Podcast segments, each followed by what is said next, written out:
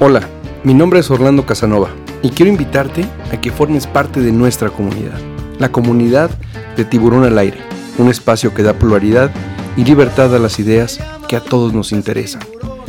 Tiburón al Aire surge de la necesidad de transmitir el bien común, determinar todo aquello que para muchos es normal y hoy nos damos cuenta que nos hace daño. Aquí platicamos de salud, cultura, sustentabilidad, gobierno, tecnología y todo aquello que hoy nos interesa. Todos tenemos algo que decir y Tiburón al Aire es el gran foro. Un espacio hecho por ti y para ti. Generemos contenido, hagamos comunidad y todos los lunes haremos juntos un gran momento. Nos escuchamos más fuertes que nunca.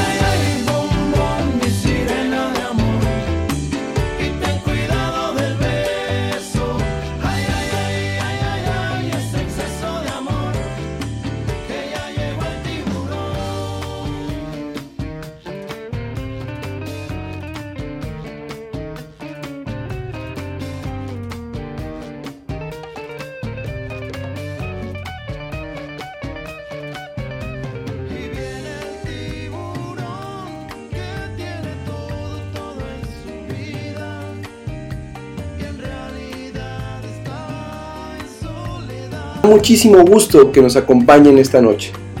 Hoy 7 de marzo, un día antes del Día Internacional de la Mujer, tenemos una gran invitada, una gran mujer, una gran mujer como todas, como todas las mexicanas, como todas las mujeres en el mundo. Hoy vamos a tener una plática muy interesante, vamos a platicar qué es el Día Internacional de la Mujer, pero sobre todo cómo estamos. En las últimas 48 horas han ocurrido situaciones en México bastante lamentables, que tienen que ver con la violencia. Violencia que viven las mujeres todos los días. Hoy vimos en, los, en el aire de esta ciudad, en el cielo de esta ciudad, un mensaje muy claro. Y de eso vamos a platicar el día de hoy. Para mí es un honor y un enorme gusto recibir aquí en Tiburón al Aire a Isabel R. Guerra. Ella es de X Justicia para las Mujeres. Isabel, bienvenida, buenas noches, ¿cómo estás? Buenas noches, Orlando. Muy bien, muchísimas gracias por la invitación. Un gusto, un gusto, Isabel.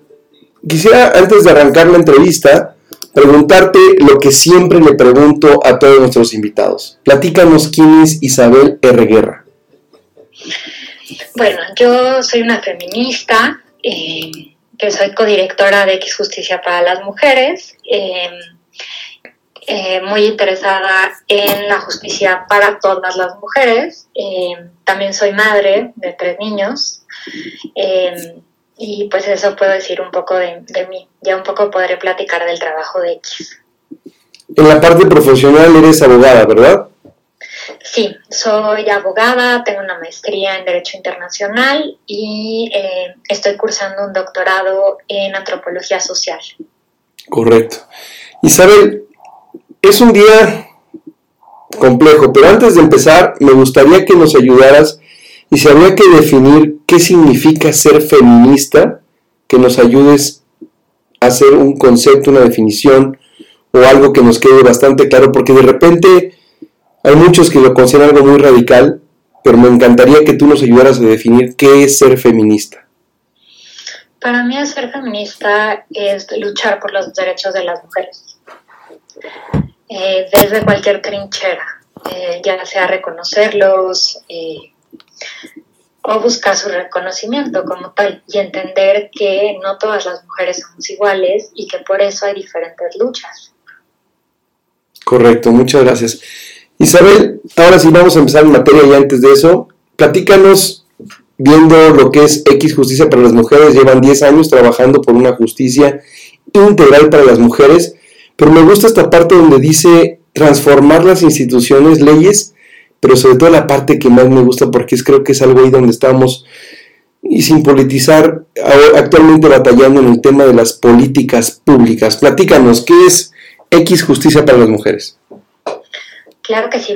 X Justicia para, las Mujeres, como ya mencionabas, es una organización de la sociedad civil feminista em, que llevamos 10 años trabajando para el acceso a la justicia. Y cuando decimos acceso a la justicia no quiere decir acceso a los tribunales, sino también mirar todas las estructuras y todos los obstáculos, por ejemplo, que viven las mujeres para no poder tener una justicia eh, social en general. Y es por eso que no solo miramos a las instituciones, como sería el Poder Judicial, si solo lo viéramos en sentido estricto, sino también vemos las políticas públicas. Eh, y bueno, eh, y esa parte, que también esta segunda parte, que son todas las mujeres. Y es interesante cuando decimos todas las mujeres, porque X Justicia para las Mujeres es una organización feminista trans incluyente. ¿Esto qué quiere decir? Que considera a las mujeres trans como mujeres y que están dentro de la lucha del feminismo interseccional, que es en el que estamos. ¿Qué, ¿Qué, es interseccional? Pues es un feminismo que considera que las mujeres tenemos diferentes identidades y que pues esa lucha es diversa, pues las mujeres indígenas tienen una lucha por ejemplo, diferente a la lucha que yo tengo desde de ser una mujer blanca de la ciudad, ¿no? Entonces ese es el, el, feminismo interseccional, el que acepta que las mujeres somos diferentes. Y también trabajamos con un grupo que pocas organizaciones feministas trabajan, que son con las mujeres privadas de la libertad o exprivadas de la libertad, reconociendo que muchas de ellas fueron víctimas de violencia institucional. Entonces, bueno, eh, desde que llevamos 10 años trabajando esto. Eh, desde la parte de las instituciones hemos trabajado muchísimo con, con poderes judiciales, sobre todo eh, fomentando la transparencia. De hecho, es así como nace X, ¿no? Desde un principio era, se, se notó que había como un vacío dentro de las organizaciones feministas para mirar a los poderes judiciales. Entonces, cuando se forma X, lo primero que decimos es, bueno, ¿cómo podemos evaluar a, a, los jueces? Y pues lo primero que pensamos fue pues, pues, por sus sentencias. Y oh sorpresa, las sentencias no eran públicas en México. ¿Por qué? Porque la ley de transparencia decía que únicamente son públicas las sentencias de interés público. ¿Qué es interés público? Lo que cada estado decidiera que fuera interés público. Entonces teníamos estados, como es el caso de Zacatecas, que llevaba dos años sin publicar ninguna sentencia. Y, un poco para explicar esto, Orlando, por ejemplo, cuando supimos el caso de los porquis, ¿no? que quien no lo conoce es un caso que dejaron libre a, uno de los, de los muchachos que violó a, a, una muchacha porque no había disfrutado el acto. Mientras la sociedad nos mire y no vea los conceptos que utilizan los jueces, pues es muy difícil que los jueces no rindan cuentas y también pues no podamos mirar cuando también hay actos de corrupción. Y es así como empezamos toda una labor de incidencia con organismos de la ONU, y logramos que la ley de, transparencia se cambiara y ahora todas las sentencias son públicas y además logramos que la Suprema Corte eh, aceptara que estás, bueno, en un litigio estratégico justo eh, contra Zacatecas, eh, emitió una sentencia diciendo que todas las sentencias deben de ser públicas porque pues es la forma de los ciudadanos, uno, de conocer sus, los y las ciudadanas de conocer sus derechos, dos, es una forma de rendición de cuentas y una forma de legitimación del Poder Judicial. Entonces, pues ese ha sido un, largo camino y ahorita estamos trabajando en un proyecto para que no sola las, solamente las sentencias sean públicas, sino que empiecen a transparentar estadísticas, empiezan a transparentar otros mecanismos. Entonces, esa ha sido como una gran patita, digamos, de la labor de X. Isabel. Por otro lado, sí. adelante, adelante, adelante. No, por otro lado, eh, bueno, me comentabas lo de políticas públicas. Creo que viene mucho al caso eh, la pregunta, justo ese tema, ¿no? O sea, hoy en la mañana el presidente en la mañanera una vez más justificaba el recorte a las escuelas de tiempo completo diciendo que eh, pues que, que se iba a hacer una transferencia directa, ¿no? Para que no hubiera intermediarios. Desde aquí somos unas grandes creyentes que las políticas públicas crean sistemas de apoyo, ¿no? Entonces, eh, cuando tú creas nada más eh, transferencias directas, es muy fácil crear un proceso, pues es más bien crear un, un, un, un sistema clientelar y no un sistema de cuidados como lo es las escuelas de tiempo completo. Digo, realmente es imposible hoy en día para las mamás que trabajan pues las escuelas que representan tres o cuatro horas, pues ir a buscar a los niños en ese tiempo, ¿no? Entonces las escuelas de tiempo completo eran, por un lado, una posibilidad para las madres de, de tener posibilidades laborales y por el otro lado, pues este tema tan importante que se ha hablado tanto eh, y que hay tantos estudios de la misma desde de las mismas organizaciones internacionales enfocadas en alimentación, de la importancia de la alimentación que daban estas escuelas de tiempo completo. Entonces, eh, desde X pues hemos tratado de, mirar estas políticas públicas desde nuestra creación y estamos muy preocupadas porque estamos viendo la pues el desmantelamiento de muchas de ellas. ¿no? Em, este, este es un ejemplo las escuelas eh, de tiempo completo, pero lo vimos en su momento con estancias infantiles, ¿no? con los recortes, con los recortes de los refugios, ¿no? que eso es una locura. Cuando tú te vas a un refugio es que ya no tienes nada en la vida, ¿no? O sea, te sales literal con los papeles y tus hijos, ¿no? Este, diciendo que, bueno, se les iba a dar el dinero a las mujeres, pero pues es que necesitas todo un sistema que apoye a esas mujeres en esa situación. ¿no? Entonces, pues desde aquí hemos mirado y buscado eh, apoyar y, las políticas que son más integrales, ¿no? Y un ejemplo de una de ellas es los centros de justicia para las mujeres, ¿no? Que es, un, no sé si, si la conoces. Sí. Los centros de justicia para las mujeres, eh, pues para que no, no, lo conocen en el público, eh, es una política pública muy completa, porque no, no mira el acceso a la justicia como únicamente ir y denunciar, ¿no? Y sabe sabe lo complejo que es denunciar al padre de tus hijos muchas veces, ¿no? Entonces, en el mismo lugar, eh, pues tienes ayuda psicológica, tienes una trabajadora social, tienes una ludoteca para dejar a tus hijos, tienes un área de empoderamiento donde te dan capacitación y bolsa de trabajo. Entonces, pues desde ahí hemos tratado de hacer, hemos, hemos notado que hay una disparidad muy clara eh, geográficamente en los centros de justicia, entonces pues hemos impulsado iniciativas, por ejemplo, hay una iniciativa que está eh, que no ha sido aprobada por la Cámara, por, la, por el Senado eh, para lograr los mínimos en la estructura institucional de, de, los centros de justicia con cosas como que tengan presupuesto, que tengan requisitos para que la directora no sea elegida políticamente, eh, que cuenten con personal las 24 horas como se debe para lograr que tengan un piso mínimo, que sea estas, este, estas políticas que pues salvan vidas, ¿no?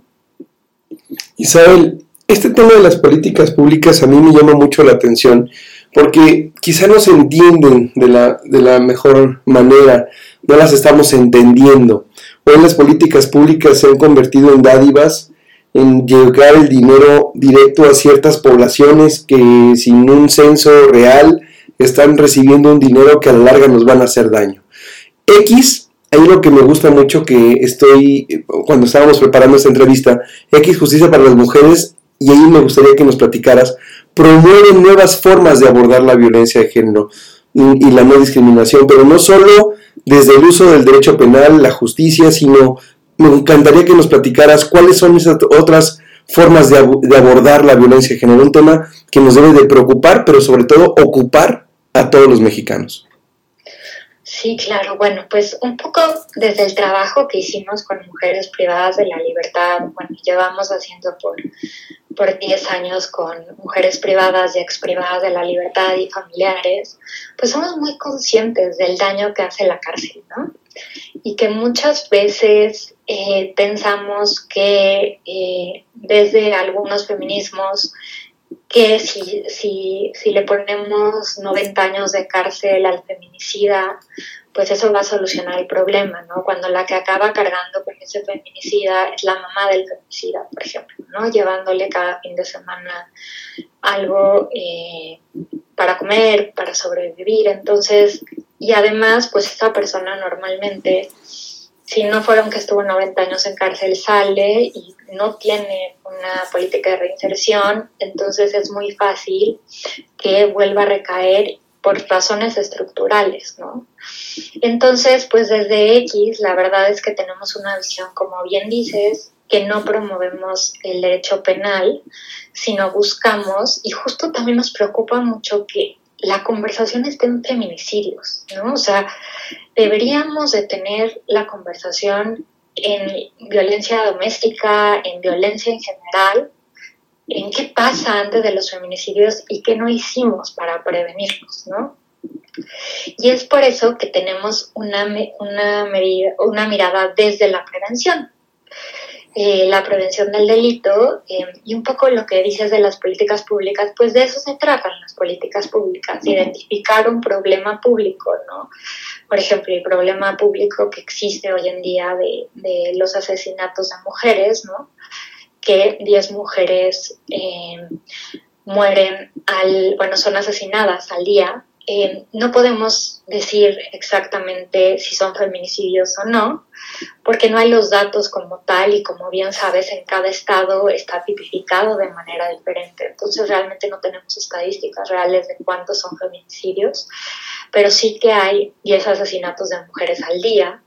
Entonces pues es un problema público como tal eh, y tenemos que ver eh, cuáles son las razones, ¿no?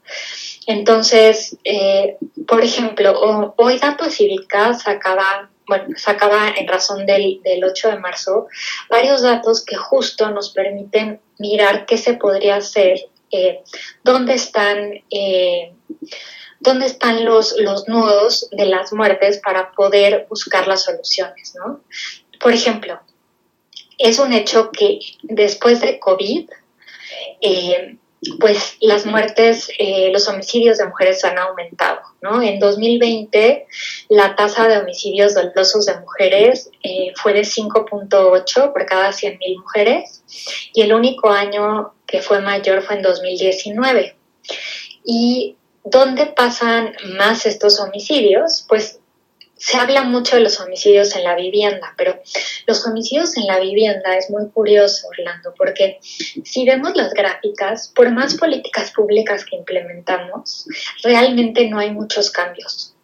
Siguen realmente constantes. Esto que nos dice, pues que no hemos, no hemos sabido darle al clavo, ¿no? Eh, y lo que es un hecho y donde tenemos un repunte y tiene que ver parecería ser con el crimen organizado, es en el homicidio en el espacio público, ¿no? Eh, desde 2009 el, homicidio en, espacio público supera el homicidio en la vivienda. Y bueno, en 2020 eh, los asesinatos de vía, en vía pública representan el 2.5, mientras en el hogar el 1.4, o sea, casi el doble. Ahora, ¿cómo matan a las mujeres? Y eso es, importante para identificar cuáles son las políticas que tenemos que tomar. En 2020, el 65% de las mujeres asesinadas en la vía pública fueron con armas de fuego. Y en 2000 también las, las mujeres asesinadas en su hogar alcanzaron, son la mitad de las mujeres. Entonces, si queremos reducir los asesinatos de mujeres, tenemos que poner en el centro de la conversación el tema de el comercio de armas.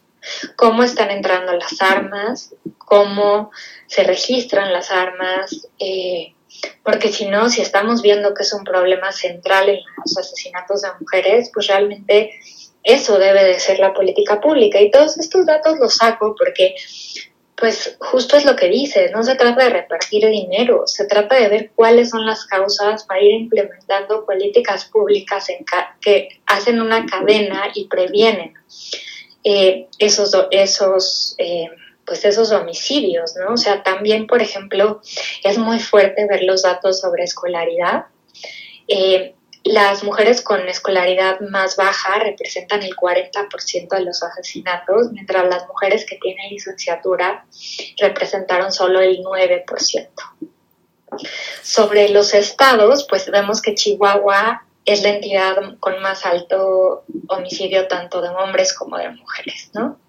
Entonces, todos estos datos nos permiten, pues, tener una pista de eh, todos estos datos, insisto, son de data cívica, eh, de diferentes eh, estadísticas y diferentes censos del INEGI, pues nos permiten hacer un mapeo y así, pues, prevenir, digamos, los feminicidios y con eso eh, pues establecer eh, políticas públicas. Dicho esto, pues desde X por eso eh, pues creemos y impulsamos políticas como los centros de justicia para las mujeres, que lo que hacen es captar la violencia desde antes que llegue a feminicidio. Y es que los datos, también los datos de violencia doméstica, cuando vemos, son también muy interesantes. Eh, por ejemplo, el 93% de las mujeres que reportaron haber sufrido violencia de niñas también la vivieron en la adultez. Entonces, sí vemos estadísticamente que algo que se dice mucho es cierto, se replican los modelos de violencia, ¿no? Entonces, por eso es tan importante que entren los modelos, eh, estos modelos que tienen una visión mucho más integral, ¿no? Para romper con eh, esta, estos ciclos de violencia que, muchas veces eh, pues se replican, ¿no? Este, entonces, pues nosotras tenemos esta mirada y otro tema que hemos estado utilizando también desde la prevención es el tema de órdenes de protección, ¿no? Em, ¿Por qué? Porque creemos que, pues, primero, pues, la mujer no, no, es la que se tendría que salir de la casa, ¿no? Ir a un refugio, sino sería el hombre el que no se debería de acercar, Entonces, nosotras también desde la visión no punitiva y conociendo el sistema de justicia, ¿no? Desde hace tiempo, em, analizando la ley de acceso a una vida libre de violencia, creemos que, y pues hicimos una iniciativa ciudadana de, más de 20 organizaciones de la sociedad civil y de los diferentes movimientos eh, amplios de mujeres, de mujeres con discapacidad, de mujeres indígenas, hicimos una propuesta de órdenes de protección que tiene como varios puntos, pero voy a nombrar como los más importantes. Uno es que pueda solicitar órdenes de protección sin que esté vinculada con una denuncia penal o una infracción administrativa. ¿Por qué? Porque como ya mencionaba, pues muchas mujeres lo que quieren es que el hombre el agresor ya no se les acerque, no quieren meter al, padre de sus hijos a la cárcel, entonces, y no quieren pasar un, proceso donde las revictimicen, entonces, eh, pues deberían de poderse solicitar órdenes de protección independiente a estos procesos. La segunda propuesta que tenemos es y viene desde el movimiento de mujeres con, discapacidad, es que muchas veces las mujeres con discapacidad, su violentador es su propio tutor. Entonces, que las mujeres con discapacidad que estén en estado de interdicción puedan solicitarlas también ellas. Y otra propuesta que tenemos, y esto viene desde las mujeres indígenas, es que las órdenes de protección también las puedan emitir las autoridades más cercanas, como son las autoridades comunitarias, así protegiendo a la población y no necesariamente eh, pues que tengan que ir a la justicia estatal, porque nosotros hemos trabajado con mujeres indígenas y es muy interesante porque normalmente pensamos desde la Ciudad de México que, que las mujeres indígenas son violentadas mucho por la justicia comunitaria, pero nosotros entrevistamos a un grupo muy grande de mujeres indígenas mayas en Yucatán y ellas señalaban, las 65 de ellas, que em, en el caso de la justicia indígena sí, sí eran eh, discriminadas por ser mujeres, pero en, la justicia estatal eran discriminadas por ser mujeres y por ser indígenas. Entonces, que preferían la justicia comunitaria porque eh, pues al final eh, las conocían y se acercaban mucho más a ellas. Entonces, estamos pues trabajando en esta propuesta, estamos trabajando en una guía para dictar órdenes de protección y fortalecerlas. También desde el punto de vista de los jueces, quienes están facultados a, dictar órdenes de protección y pocas veces lo hacen. Normalmente quienes solicitan las órdenes de protección son los ministerios públicos. Em, y esto muchas veces eh, por falta de conocimiento de perspectiva de género no las emiten y pues eh, terminan en, hechos eh, fatídicos como el caso de Ingrid, todos estos casos que, que han sido muy mediáticos donde no se dictan las medidas de protección y acaban en feminicidios. Entonces, pues desde ahí tenemos esta mirada, pero sí viene desde entender no viene de la nada, ¿no? Es desde entender el daño que hace la cárcel.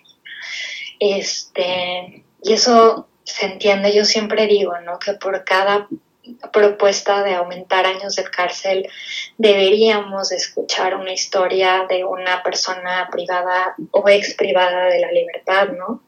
Este, donde su vida se ve totalmente destruida en un sistema donde no tenemos ninguna políticas de reinserción social. Entonces, eh, yo entiendo que hay una sed de, de justicia este, en un país donde pues donde vemos hechos, ¿no? Como los que sucedieron eh, el sábado, ¿no? De, mucha violencia, ¿no? Y, y, salen las autoridades y dicen, no, no hay ningún muerto. Pero al final eh, tenemos que ver si las soluciones nos salen peor que los problemas, ¿no? Si, si... Entonces, por eso somos tan críticas hacia eso. De repente, Isabel, de repente, Isabel, pareciera en este país que tenemos una memoria muy corta, que las cosas se nos olvidan. Y ahorita platicamos del tema del sábado, pero me quisiera regresar un poquito de lo que nos acabas de compartir, los datos que son interesantísimos y que nos deben de doler a todos. Decías que el feminicidio es la parte final de esta violencia. ¿Cómo prevenir? Y hablabas de la prevención. ¿Cómo prevenir? ¿Cómo platicar en casa? A los que tenemos hijas, a los que tenemos una pareja, a los que no la tienen, pero que tienen una pareja, una, mujer como pareja, cómo prevenir desde casa, como padres, como, como abuelos, en fin, cómo, cómo debe ser el diálogo para que sea incluyente, sin discriminación, pero sobre todo de respeto a las mujeres. Pues yo creo, bueno, yo hablaría como de varias cosas. Yo tengo tres hijos. Em, y, y, pues, digo, ellos están muy chiquitos, tienen eh, son unos gemelos de dos años y un, pequeñín de un año. Pero creo que, que, primero hay que hablar de estos temas, ¿no? O sea, no tienen que ser un tabú, ¿no? Em, creo que es muy importante esto que, que, es muy crucial, pero, pero primero que se atrevan a hablar contigo de cualquier tema, ¿no? abrir la, la puerta a, ese, a, esos temas. Y yo creo que eh, esta, esta palabra que, que luego a lo mejor suena complicada y las feministas la, utilizamos mucho de masculinidades tóxicas, creo que es muy importante.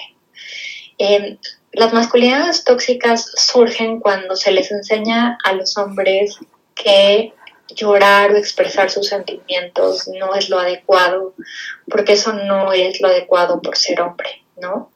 Entonces em, empieza la violencia eh, a expresar esos sentimientos que, que no pueden expresar de otra manera porque eran sancionados en casa por eso. Em, a eh, expresar con enojo. Eh, entonces es muy importante en ese sentido, pues hablar, ¿no? Primero con, con los hijos chicos y no tan chicos, ¿no? A ver, ¿por qué estás enojado? ¿Estás realmente triste? Eh, ¿Estás realmente frustrado? ¿Qué es lo que está pasando, no? Para, pues, prevenir la violencia, ¿no? Ese es un lado importante. El otro eh, que creo que eso es una parte individual, pero, pero por más que hagamos eso desde casa, pues ellos van a llegar a una estructura, ¿no?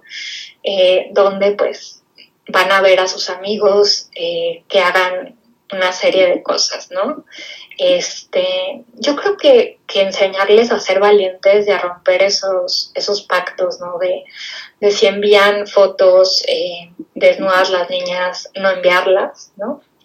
Este, porque entender que, eso no abona, ¿no? Este, a nada, ¿no? Creo que eso sería como parte de la conversación respecto a los niños y a las niñas también. Y yo creo que un poco también cuestionar estos roles de género, ¿no? Que, nos ponen como, pues sí, que nos encuentran tanto, este, diciendo, bueno, es que las niñas eh, deben hacer esto, ¿no? y es muy muy este muy claro, ¿no? Mi ex jefa decía mucho, ¿no? Tú entras a una guardería y ves a la niña y a la niña le dan una muñeca y a un niño le dan legos, ¿no? Entonces eh, a la muñeca desde muy pequeña le enseñan a hacer los trabajos de cuidado y a los hombres les enseñan a construir algo. Entonces después hacer esos trabajos de cuidado eh, se transforma se, se transforma en tener una jornada de, triple jornada y eso hace que tengas una brecha salarial. Entonces, pues desde pequeños ir eh, pues contrastando esto y ir enseñando que pues está bien que ambos hagamos trabajo de cuidados y que ambos hagamos también construyamos, creo que es importante, ¿no?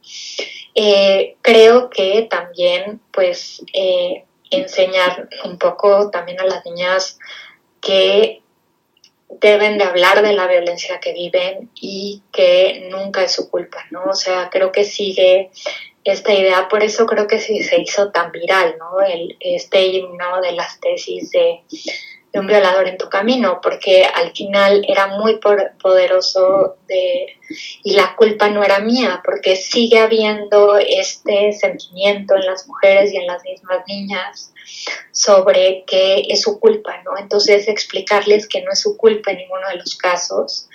Eh, y que puedan hablar sobre esto, ¿no? Y creo que esto se está abriendo más. Para mí ha sido muy bonito ver en las últimas marchas eh, cómo van intergeneracionalmente, ¿no? Que se ven como abuelas, madres y, niñas, ¿no? Caminando de la mano, ¿no? Este, para decir, no, la violencia no es así. Entonces, creo que, ir haciendo conciencia y un poco rompiendo esas estructuras, eh, haciendo también como mucho como también se hace mucho trabajo comunitario, ¿no? Las mismas escuelas, ser consciente de ciertas actitudes que no son adecuadas, ¿no? Este, entonces yo diría que trabajar en individual y también en, en ciertas, en ciertas eh, formas que nos relacionamos entre mujeres, entre hombres y entre ambos sexos eh, para ver eh, pues sí, que a veces fomentan violencia y también aceptar la diversidad sexual, insisto, este, a las mujeres y a los hombres trans y pues a las personas con, con, diversas orientaciones sexuales. El tema es respeto, ¿no, Isabel? Platícanos un poquito cómo llega el movimiento, estas, este, esta fecha del 8 de marzo de 2022, después de dos años de pandemia, cómo llega en México esta fecha tan importante. Pues yo creo, eh, Orlando, que es muy interesante porque yo creo que justo el, el 8M de, de, 2020, ¿no? Venía así como una ola enorme. Y, cuando llegó la pandemia, todo el mundo pensó que, la pandemia nos había tirado, ¿no? Al, al, movimiento, pero creo que más bien el, el movimiento, eh, pues la pandemia puso una lupa en los diversos problemas sociales. Uno, en la violencia de género doméstica, por ejemplo, que ya mencionábamos, ¿no?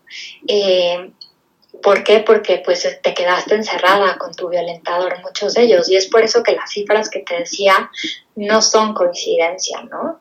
Eh, por otra parte, eh, vimos el tema de, del sistema de cuidados, ¿no? Al, al, quitar las escuelas, pues vemos, según estudios de la CEPAL, que hay un retroceso eh, de la incorporación laboral de la mujer de 10 años, ¿no? Las mujeres eh, perdieron empleos formales en gran medida yendo 10 años atrás porque no pudieron con esa carga y eso en gran medida otra vez es un círculo que nos vuelve también a la violencia porque si no tienes cierta independencia económica, es muy fácil que, que caigas en dependencia con, eh, una pareja, si es una pareja violenta, ¿no? Entonces, eh, creo que aún con todo eso, eh, logramos seguir adelante, poner el dedo en los problemas, se lograron avances, ¿no? Por ejemplo, avances en eh, cómo pudimos ratificar el convenio 189 de la Organización del, eh, Internacional del Trabajo, que es sobre trabajadoras domésticas para lograr su incorporación al trabajo formal, ¿no? que era una lucha que no se había logrado, y la marea verde, ¿no? o sea, cómo se ha aprobado en diversos códigos penales ¿no? Eh, que el aborto sea... Eh, sea legal y también la decisión del pasado eh, noviembre de la Suprema Corte que declara inconstitucional la prohibición absoluta del aborto de, mujeres y personas gestantes. ¿no? Entonces, creo que, que con todo y, y, digamos que nos confinaron, eh, pues queda claro que, que, hoy más que nunca eh, las feministas estamos ahí Vamos a llenar las calles mañana. Este, y ah. seguiremos la lucha desde la casa o desde la calle. ¿Te parece, Isabel? Voy a poner el audio de un poco de lo que opinó el presidente de la marcha y ahorita la platicamos, ¿te parece? Claro que sí. A quienes van a manifestarse mañana, las mujeres, para que no se caiga en provocaciones y no haya violencia, porque tenemos información de que se están preparando con marros, con sopletes, con bombas molotov. ¿De qué se trata? Ya eso no es defender a las mujeres ni siquiera es feminismo. Esa es una postura conservadora, reaccionaria, en contra nuestra, en contra de la política de transformación. ¿Qué opinas, Isabel? Pues, por gran parte, a mí me parece que es claro el desconocimiento del presidente sobre el movimiento feminista y que ha sido claro desde que tomó el poder, ¿no? Eh, cuando él menciona en, en el pasado primero que el movimiento feminista surge hace dos años, pues creo que, es claramente primero un, es un desconocimiento como tal, ¿no? Eh, y pues las declaraciones de hoy cuando nombra que hay infiltrados conservadores, ¿no? Creo que lo que busca es abonar definitivamente a la polarización y no a la lucha de derechos, ¿no? Eh, decir que queremos proyectar un México en llamas, eh, pues hay un México en llamas, ¿no? Las cifras muestran eh, lo que pasó, insisto, el sábado en Querétaro, lo que pasó en Michoacán, los fusilamientos, este, lo que está pasando con los periodistas, pues muestran un México en llamas, ¿no? Y, las mujeres no nos vamos a quedar calladas, ¿no? O sea, podríamos solo preocuparnos por los feminicidios, pero estamos preocupadas por México, estamos preocupadas por temas que nos aquejan como las armas, como la militarización, nos preocupa la militarización porque si vemos las cifras de las encuestas, eh, cada, cuando las, las, mujeres en la encuesta nacional de población penitenciaria declaran que cuando fueron detenidas por la Marina, 41% fueron violadas. Estamos hablando 4 de cada 10, mientras los hombres solo un 5%, ¿no? Entonces, eh, pues sí, está un México en una situación muy crítica. Es lamentable que el presidente, en lugar de reconocer el problema público que representa la inseguridad, los asesinatos de mujeres, la violencia contra las mujeres, las desapariciones de mujeres, las desapariciones en general, donde las mujeres somos en general las que cargan la búsqueda, ¿no? Es, es tristísimo ver estas imágenes de gobernadores que entregan palas a las madres para buscar y cada vez las organizaciones tenemos que crear documentos para ir haciendo eh, mostrar a la población cómo ir haciendo sus expedientes porque las autoridades no lo pueden hacer, si bien eh, la comisión de búsqueda pues está haciendo un buen trabajo, pues es imposible con la cantidad de fosas que hay eh, y las que están haciendo la labor son las madres, las buscadoras. Y el presidente sale y en lugar de reconocer estos movimientos, niega todo. Y pues es lo mismo, es, tan frustrante vivir en, un país donde, donde es, insisto, donde estás viendo todo clarísimamente y, las autoridades salen a negarlo. Te voy a, contar una anécdota nada más de, del trabajo de X, que fue muy fuerte para mí, ¿no? Eh, nosotros eh, pues trabajamos con víctimas y, las víctimas, lo, lo primero que te dicen una víctima es no me van a creer, ¿no? ¿Por qué? porque te enseñan desde chica que es tu culpa y que te van a, decir que sí, que tú eres la culpable, ¿no? Entonces, cuando se ve el presidente hace año y medio a decir que, eh, que el 99% de las llamadas al 911 eran falsas, pues desde X nos mostramos muy preocupadas porque le estaba dando un mensaje a la población y sobre todo a las mujeres que eran unas mentirosas. Entonces solicitamos información vía eh, solicitó información para ver cuál era la fuente del presidente. Y la oficina de presidencia se declaró notoriamente incompetente. Cuando nosotros metemos un recurso eh, ante el Instituto Nacional de Acceso a la Información para que nos den la información, eh, presidencia declara que no, que el 86% son llamadas improcedentes. Y es totalmente diferente, eh, Orlando, una llamada improcedente a una llamada falsa. Una llamada improcedente puede ser una llamada muda, una llamada incompleta. Por supuesto que en la pandemia las llamadas eh, improcedentes, eh, muda o incompleta, aumentaron. ¿Por qué? Porque tú marcabas y tu violentador estaba en la casa. Entonces entraba al cuarto y colgabas, ¿no? o, eh, este, o estaba incompleta, ¿no? Y, el y presidencia nunca aceptó esa mentira. ¿No? Entonces, eh, y lo peor es que ese discurso después lo vimos replicado en varios funcionarios públicos, eh, que el 99% de las denuncias del 111 eran falsas. y eso no es cierto, ¿no? Entonces, eh, estas, esta propagación de mentiras hace daño, hace daño y, crea, eh, pues crea mucho miedo, crea mucha frustración y además, pues al final crea y hace que la gente interiorice que no se les va a creer. Entonces, pues sí, eh, este tipo de discursos donde nos deslegitima totalmente, pues para mí es una muestra de no entender el, movimiento social. Este, y pues es lamentable. Em, yo espero, y es lo, lo, más importante, es que mañana el uso de la fuerza, eh, pues no, no hay un abuso del uso de la fuerza ni en la Ciudad de México ni en ninguna otra ciudad, ¿no? Este, es muy triste que nos traten de enfrentar entre mujeres, ¿no? Este, porque al final están utilizando a las compañeras policías como carne de cañón, ¿no?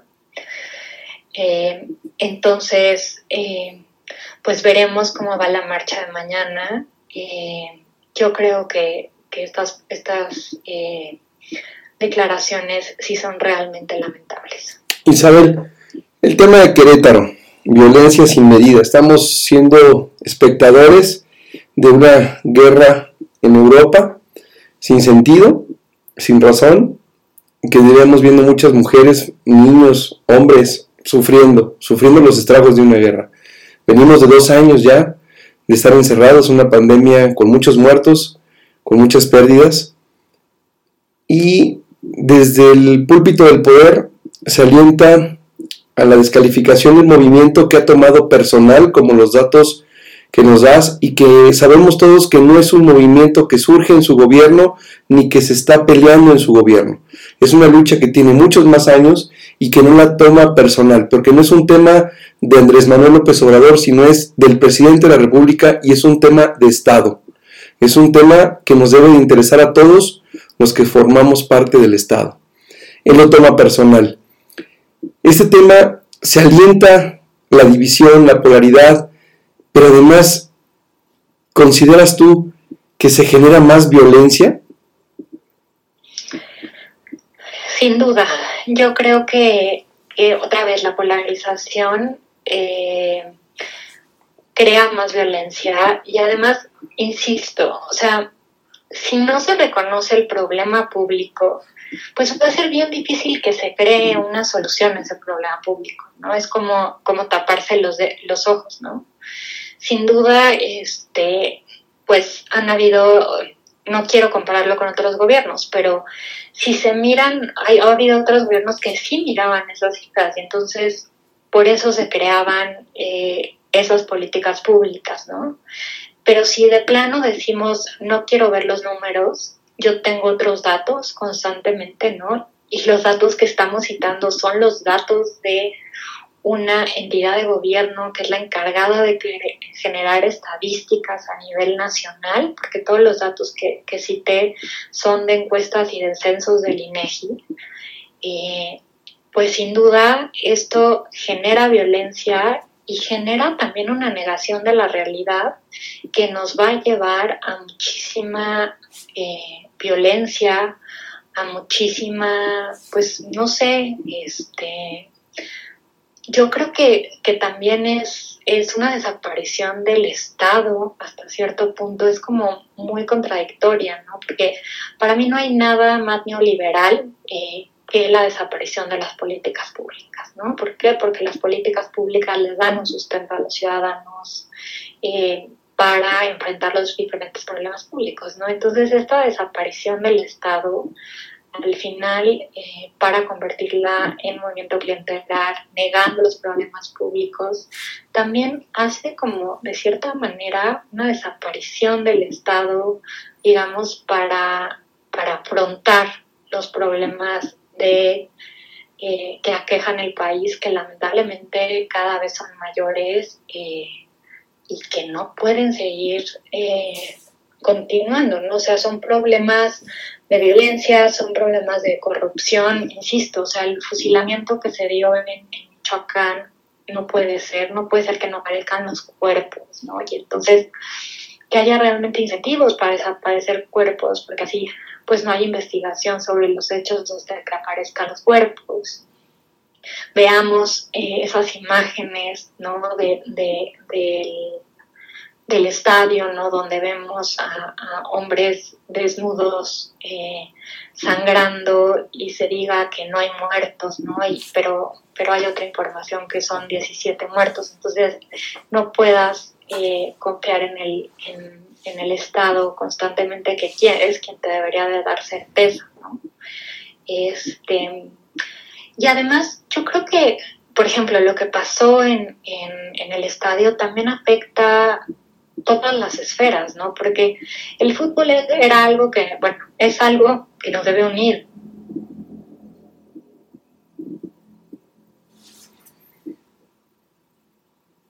Sí, Isabel, te escuchamos. Creo que está teniendo problemas Isabel con su audio. Perdón. Ahí estás, ahí estás Isabel, no te preocupes. Perdón, una disculpa, no sé dónde me paré. En el fútbol es algo que nos une es algo que nos une. Yo recuerdo que mi padre me llevaba al estadio, ¿no? Y iba con mi hermano, ¿no? Y era algo, eh, algo muy bello, ¿no? Y ahora ver a las familias corriendo, teniendo que quitar a los niños las camisetas y después salga como si nada, ¿no? Eh, también los hechos de corrupción, los, los audios que se filtraron del fiscal y que salga defendiéndolo, ¿no? Pues sí creo que es una negación constante, ¿no? Este, y pues al final lo que genera es que no confíes en tus autoridades y pues que piensas que, que, no te van a resolver los problemas. Isabel, hay algo, ya se acerca, ya estamos llegando que es el final del, del programa, pero ¿qué les dices a esas personas, a esos hombres, esas mujeres, esas mujeres, esos hombres, que se olvidan de la razón de ser de este movimiento, que se olvidan o desconocen y no quieren entender o no les interesa el por qué una mujer está en el movimiento y solo juzgan las imágenes cuando están rompiendo un parabús, rompiendo cristales.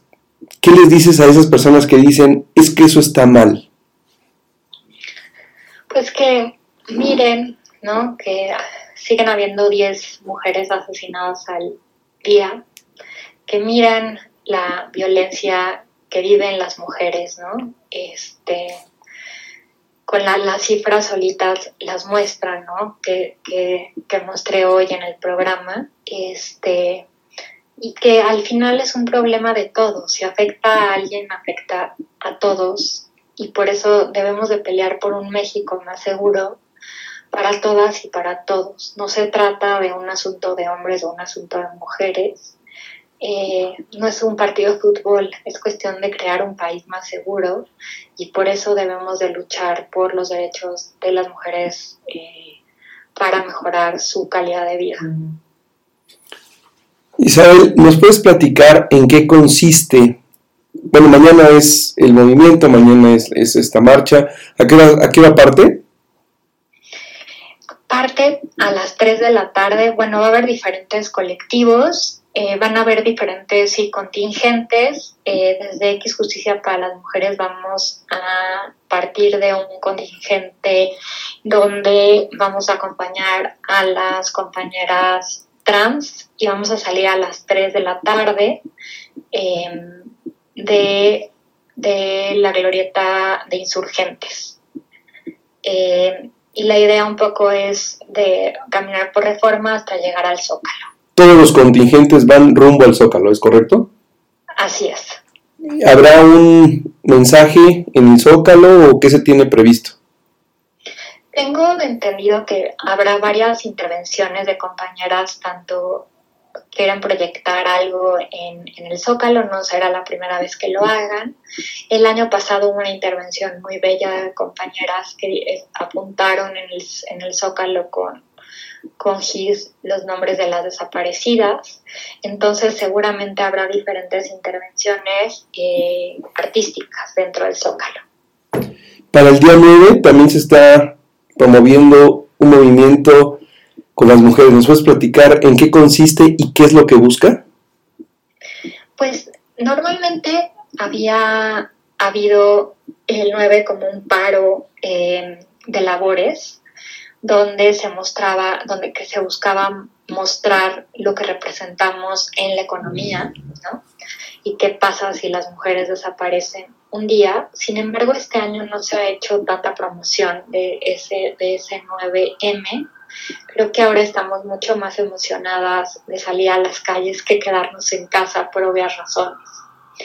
Entonces, em, pues se hará un paro el 9 de marzo para mostrar justo eso. Eh, eso empieza en 2019 y es algo que ha continuado. Isabel, antes de terminar, agradecerte tu presencia hoy aquí, por todo lo que nos compartes, por tu trabajo en pro de las mujeres y en consecuencia de este país. Antes de despedirnos, ¿nos puedes platicar cómo la gente se puede acercar a ustedes a X? ¿Cuáles son las formas? Veo que también tienen libros, hay áreas de trabajo, en fin, platícanos cómo se pueden acercar, de qué manera pueden ser parte del movimiento de, X Justicia para las Mujeres, en fin, toda esa información que quienes nos escuchen el día de hoy y en el podcast estén interesados en ser parte de ustedes. Claro que sí. Bueno, pueden entrar a nuestra página que es x.org.mx o seguirnos en redes sociales en arroba xjusticia, ya sea en Twitter, eh, Facebook, Instagram. Eh, y así pueden conocer nuestro trabajo y pues involucrarse en las diferentes causas que, eh, que nosotras perseguimos respecto al acceso a la justicia.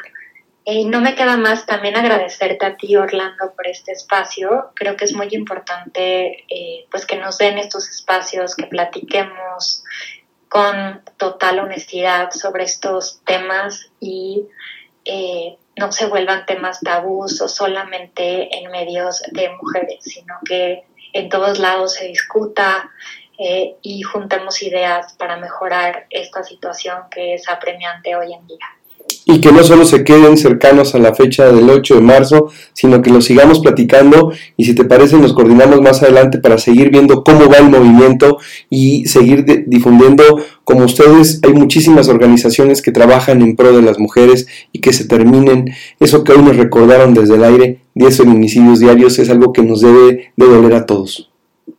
Totalmente. Isabel, Muchísimas gracias. No, hombre, gracias a ti. Y ahora sí, si gustas presentarnos la canción que tienes preparada para el día de hoy, como cierre de este programa referente al Día Internacional de la Mujer y que nos has compartido datos muy interesantes, pero también muy dolorosos.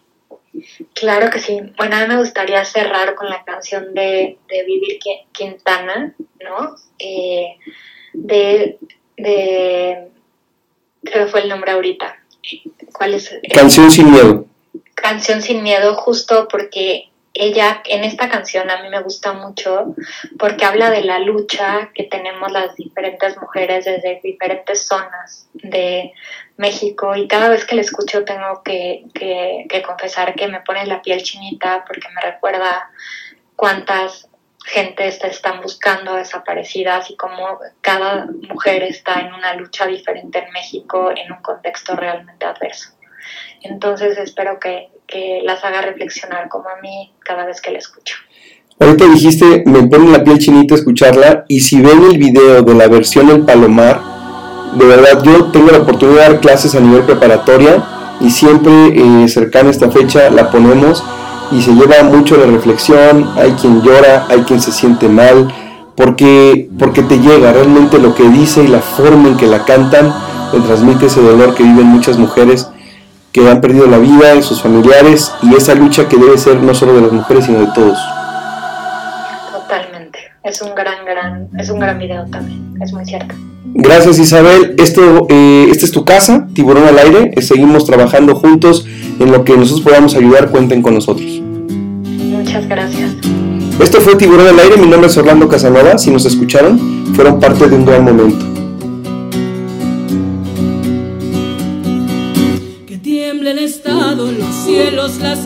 Que tiemblen los jueces y los judiciales. Hoy a las mujeres nos quitan la calma, nos sembraron miedo, nos crecieron alas. A cada minuto de cada semana nos roban amigas, nos matan hermanas, destrozan sus cuerpos, los desaparecen no olvide sus nombres, por favor, señor presidente. Por todas las compas marchando en reforma, por todas las morras peleando en Sonora, por las comandantas luchando por Chiapas, por todas las madres buscando en Tijuana. Cantamos sin miedo, pedimos justicia, gritamos por cada desaparecida. Que resuene fuerte, nos queremos vivas, que caiga con fuerza el feminicida. Yo todo lo incendio, yo todo lo rompo. Si un día algún fulano te apaga los ojos, ya nada me calla, ya todo me sobra. Si tocan a una, respondemos todas. Soy Claudia, soy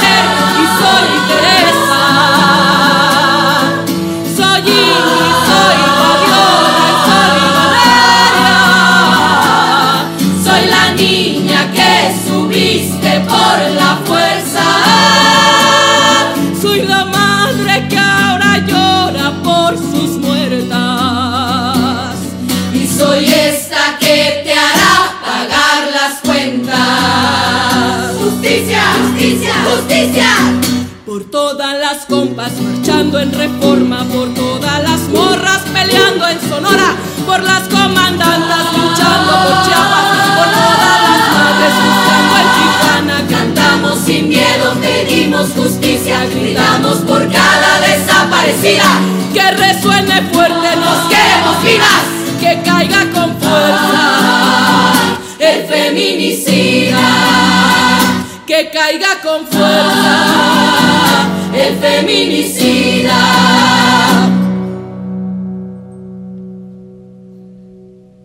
Y retiembla en sus centros la tierra al sol.